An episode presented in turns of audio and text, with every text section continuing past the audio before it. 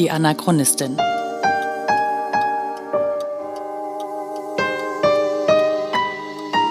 Ein Podcast über die Lebensgeschichte des Widerstandskämpfers Theo Hespers und seiner Nachfahren. Folge 22. Alfred und die Spitzel. Teil 2.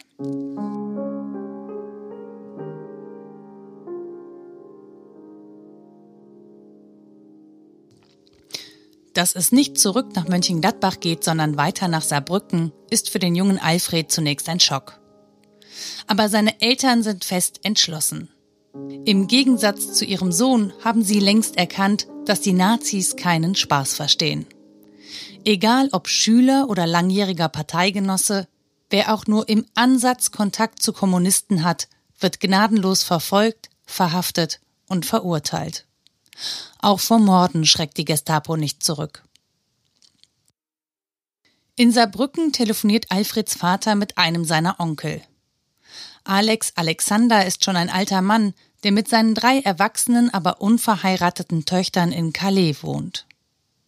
Der Onkel erklärt sich bereit, Alfred für eine Weile bei sich aufzunehmen. Aber lange hält es der junge Katzenstein dort nicht aus. In der französischen Humanité findet er Adressen, an denen sich ausländische Arbeiter treffen. Auch deutsche Flüchtlinge sind dabei. Alfred beschließt, nach Paris zu gehen, um dort vielleicht für das jüdische Hilfskomitee zu arbeiten. Mit Hilfe von Marthe, der ältesten Tochter seines Großonkels, findet er ein kleines Zimmer im Quartier Latin.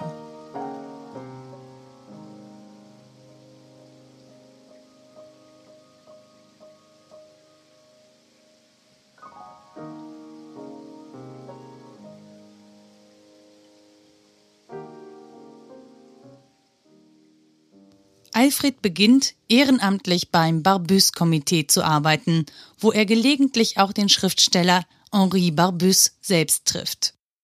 Er bereitet den Weltkongress gegen Krieg und Faschismus in Salle Pleyel mit vor. Die Veranstaltung endet mit einer großen Demonstration im Wald von Compiègne, dem Ort des Waffenstillstands nach dem Ersten Weltkrieg. Für Alfred eine extrem aufregende Zeit mit vielen neuen Freunden und einer neuen Affäre. Trotzdem vermisst er seine Erna.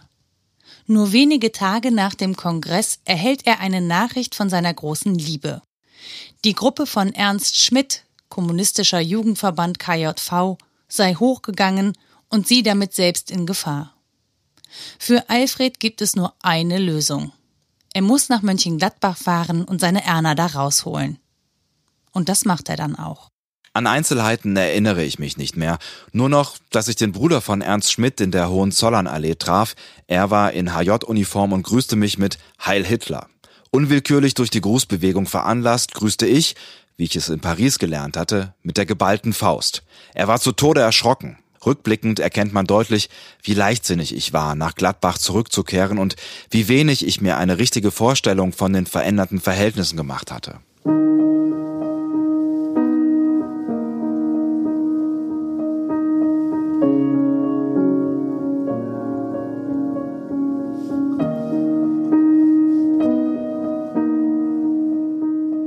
Als ich diese Stelle in Alfreds Biografie lese, halte ich den Atem an. Ernsthaft. Es ist echt ein Wunder, dass sie ihn nicht erwischt haben. Da entgeht er nur knapp einer mehrjährigen Strafe im Zuchthaus, wenn nicht gar schlimmerem.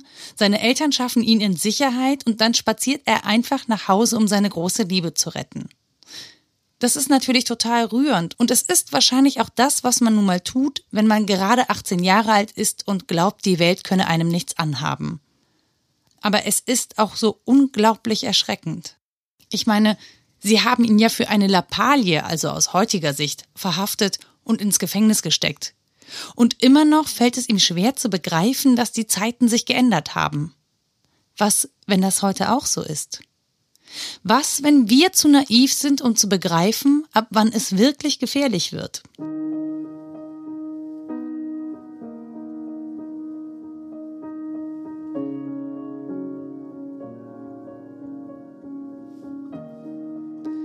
Ich bin im Grunde meines Herzens leider totaler Optimist. Ich möchte einfach gerne glauben, dass die Mehrheit der Menschen in Deutschland es nicht zulassen wird, dass wir wieder in solche Verhältnisse abrutschen.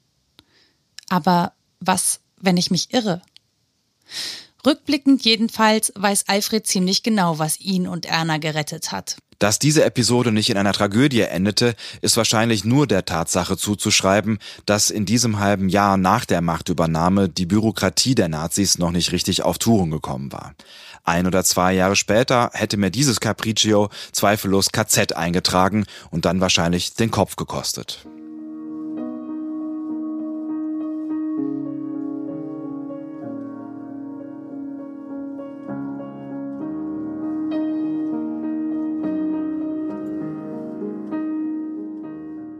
Und wieder ins Gefängnis.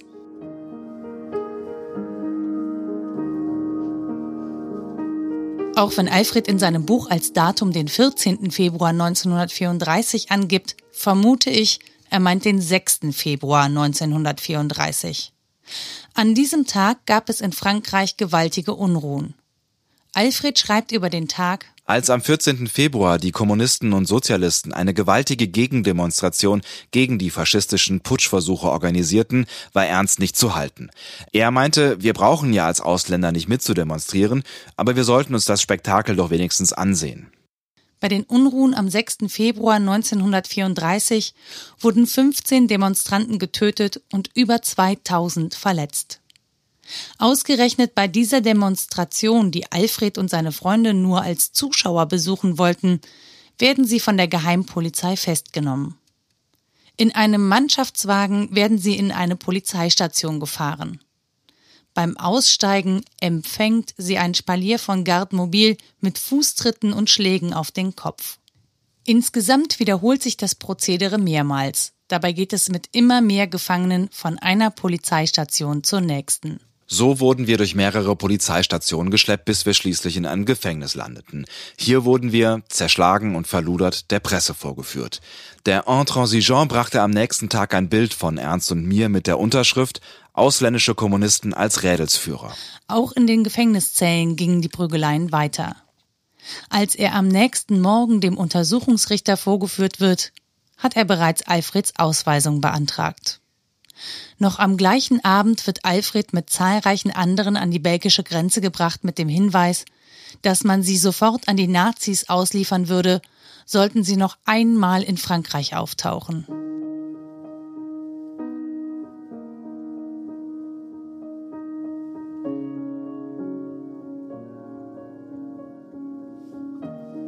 Wenige Tage später, Alfred schreibt am 17. Februar 1934, trifft Alfred dann in Romont ein und schlägt bei meinem Großvater auf. Da mein Pass kein belgisches Visum hatte, waren wir beide illegal in Belgien. Deshalb entschieden wir uns, zu Theo Hespers nach Romont zu fahren, da zumindest ich mit meinem Pass dort legal leben konnte. So trafen wir am 17. Februar in Romont ein und begrüßten den erstaunten Theo, seine Frau und ihren kleinen Sohn Dieter.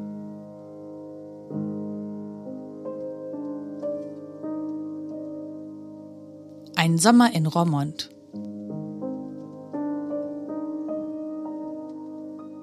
Bei meinem Großvater lernt Alfred dann auch Max Beretz kennen. Und weil Alfred im Exil ja auch ein bisschen was tun muss, schlagen die beiden ihm vor, doch bei Max in die Lehre zu gehen. Der ist nämlich selbstständiger Radioreparateur und hat einen ziemlich guten Ruf in Romont und Umgebung. So findet sich der doch eher intellektuell angehauchte Alfred also plötzlich in einer Werkstatt wieder. Max hatte eine Werkstatt hinter dem Haus seiner Eltern, ganz dicht an der Maas gelegen. Dort verbrachte ich nun meine Tage und versuchte zu begreifen, was so ein Radiogerät zum Spielen brachte und wie man Störungen entdecken kann. Ich stellte mich sicher nicht übermäßig klug an, und nachdem ich einige Male einen beträchtlichen elektrischen Schlag bekommen hatte, hatte ich ganz schön Angst vor den Apparaten. So war ich Max wahrscheinlich mehr eine Bürde als eine Hilfe, aber er blieb gleichmäßig freundlich. Noch schlimmer war es für Alfred, aufs Dach zu müssen, um Antennen einzurichten. Während Max sich wie eine Katze über die gefährlichen Dächer bewegte, hatte Alfred schlicht und ergreifend die Hosen voll. Aber Max schien das nicht sonderlich zu stören, denn die beiden verbringen auch ihre Abende zusammen, meistens bei meinem Großvater Theo, meiner Oma Käthe und meinem Vater, der damals erst drei Jahre alt ist und die ungeteilte Aufmerksamkeit der Anwesenden genießt. Zumindest bis er ins Bett muss. Immer öfter kamen die Freunde begierig darauf, dass wir ihnen antifaschistische Literatur beschafften. Bald bekamen wir dann auch Kontakte zu Vertretern der Deutschen Partei in Holland, die uns speziell auf hauchdünnem Papier gedruckte Broschüren besorgten, welche die Freunde dann versteckt mit über die Grenze nahmen.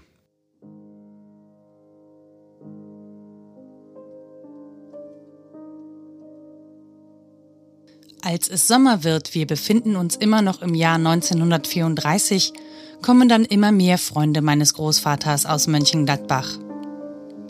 Da beginnt sie also, die politische Arbeit meines Großvaters im Exil. Ziemlich genau festgehalten in einer privaten Biografie. Und irgendwie kann ich mir die Szene so langsam auch richtig gut vorstellen.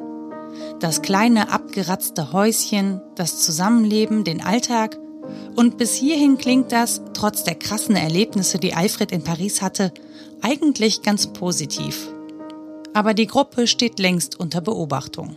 Es war alles sehr schön. Wir waren eine herrliche Gemeinschaft, in der auch Paul und Ellie, meine Geschwister, aufgenommen waren. Da blieben eines Tages die Reiterfreunde zur verabredeten Zeit aus.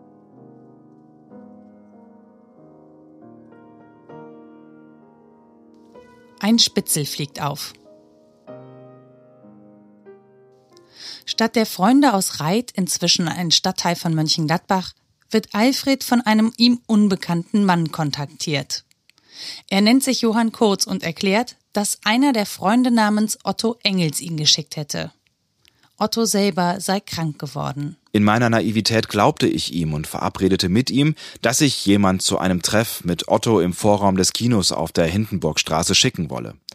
Aus irgendeinem Gefühl heraus tat ich so, als würde ich einen männlichen Freund schicken, obwohl ich vorhatte, meine Schwester zum Stelldich einzuschicken. Auch diesmal hat Alfred mehr Glück als Verstand.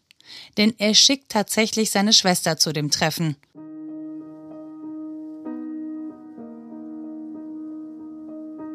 Gemeinsam mit einer Freundin macht sie sich auf den Weg ins Kino, um Otto dort zu treffen. Und da steht er dann, gut sichtbar vor einem Kinoplakat. Aber irgendetwas stimmt nicht mit ihm.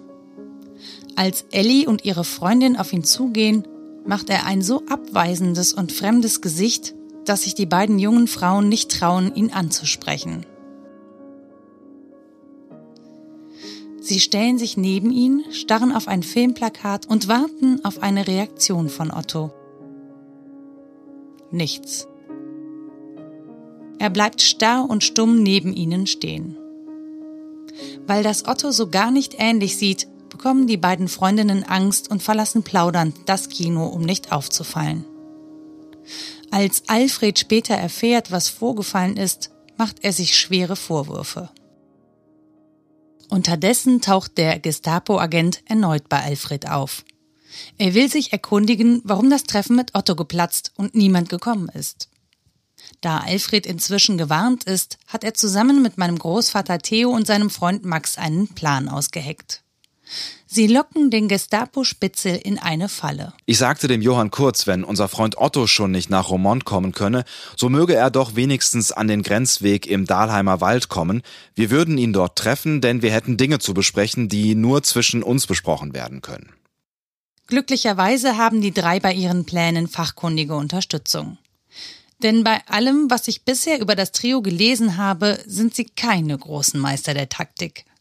Sie bitten Max großen Bruder Albert um Hilfe. Der war einige Jahre als Freiwilliger in der französischen Fremdenlegion, besitzt eine Waffe und kennt sich in militärischen Dingen aus.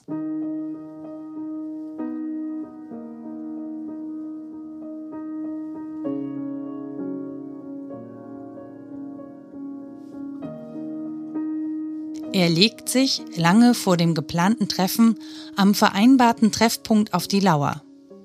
Sollte Otto Engels wirklich dort auftauchen, würde er versuchen, ihm zur Flucht zu verhelfen. Aber Albert kommt allein zurück. Er berichtete, dass er mit sieben bis acht Beamten in Zivil eingetroffen sei. Diese hätten ihn an einen Baum gebunden und sich im Kreis um ihn herum versteckt. Es sei daher an eine Flucht nicht zu denken gewesen. Statt die Sache daraufhin ad acta zu legen, kommt der Gestapo-Spitzel erneut nach Romont.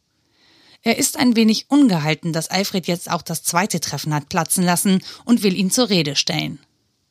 Aber auch für diesen Fall haben die Freunde vorgesorgt.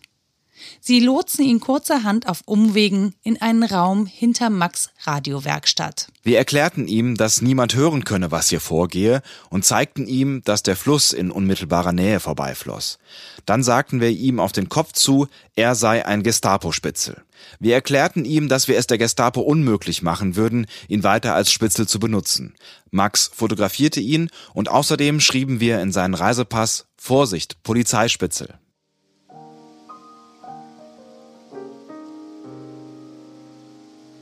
Kopien des Fotos kursierten dann später in Mönchengladbach und Reit, um weitere Freunde vor dem Spitzel zu warnen.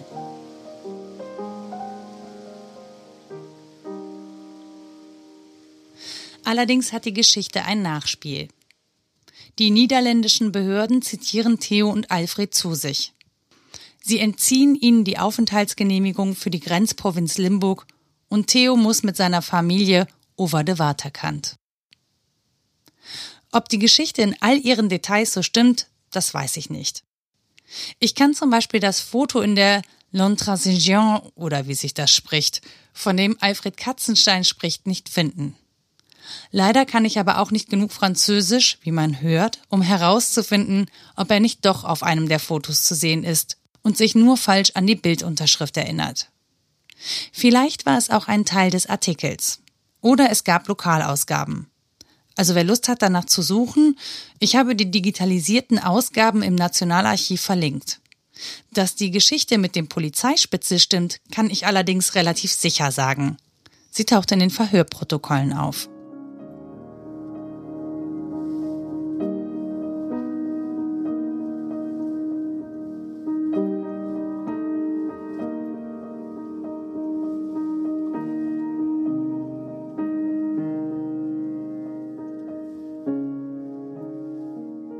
Epilog Bewusst habe ich Alfred Katzenstein zweimal in meinem Leben gesehen. Bei unserer ersten Begegnung war ich elf Jahre alt. Es war Ostern 1990, ein halbes Jahr nachdem die Mauer gefallen war, und Alfred lebte in Berlin-Pankow. Wir sind mit dem VW-Bus dorthin gefahren, um ihn zu besuchen. An Alfred selber erinnere ich mich aber kaum. Dafür aber umso mehr daran, wie reich ich plötzlich mit meinem bisschen Taschengeld war wie grau mir Berlin vorkam, an das Tramfahren, an den Besuch im Planetarium und an eine 10 DDR-Pfennigmünze, die so leicht war wie ein Plastikjeton. Ich weiß noch, wie der Altbau roch, in dem wir geschlafen haben, und ich erinnere mich an das Fischgrätparkett und die hohen Decken in der Wohnung der Katzensteins. Bei unserer zweiten Begegnung waren die Katzensteins bei uns in Mönchengladbach zu Besuch. Damals kam nicht nur Alfred mit seiner Frau, sondern auch seine beiden Geschwister Ellie und Paul waren bei uns. Sie sprachen Deutsch mit stark amerikanischem Akzent. Ellie trug eine dunkle Sonnenbrille. Alle zusammen saßen wir in unserem Garten in Mönchengladbach. 13 Jahre war ich da. Es müsste also 1991 gewesen sein. Die Katzensteins waren als ehemalige zu einem Empfang im Stiftisch-Humanistischen Gymnasium in Mönchengladbach eingeladen. Mein Großvater hat dieses Gymnasium besucht, Alfred hat dieses Gymnasium besucht und nun war auch ich an dieser Schule. Als einzige in meiner Klasse habe ich an dem Tag frei bekommen, um bei Alfred und seinen Geschwistern zu sein. Ich hatte kurze blonde Haare und angefangen, mir meine Augen mit schwarzem Kajal anzumalen. Mir kam das damals vor wie ein sehr heiliger Moment. Aber ich konnte niemandem so richtig erklären, warum jetzt ausgerechnet ich dahin durfte oder musste. Und die Geschichte, dass mein Großvater ein Widerstandskämpfer war und von den Nazis umgebracht wurde, empfanden wohl die meisten meiner Mitschüler als Wichtigtuerei. Wie soll man auch in dem Alter begreifen, was das eigentlich bedeutet? Es gibt ein Foto von diesem Tag in einer Ausgabe der Rheinischen Post. Ich neben Alfred Katzenstein auf der Hindenburgstraße. Der Straße, in der Alfred fast 60 Jahre zuvor aufgewachsen ist. Ich mochte ihn, sehr sogar. Als wir im Januar 2000 die Nachricht von seinem Tod erhalten haben, ist mir das auf eine unwirkliche Weise sehr nahe gegangen. Es ist schon erstaunlich, wie viel Verbundenheit entstehen kann über gemeinsam erlebte Geschichten. Selbst dann, wenn man die Geschichte eigentlich gar nicht selber erlebt hat, sondern nur geerbt.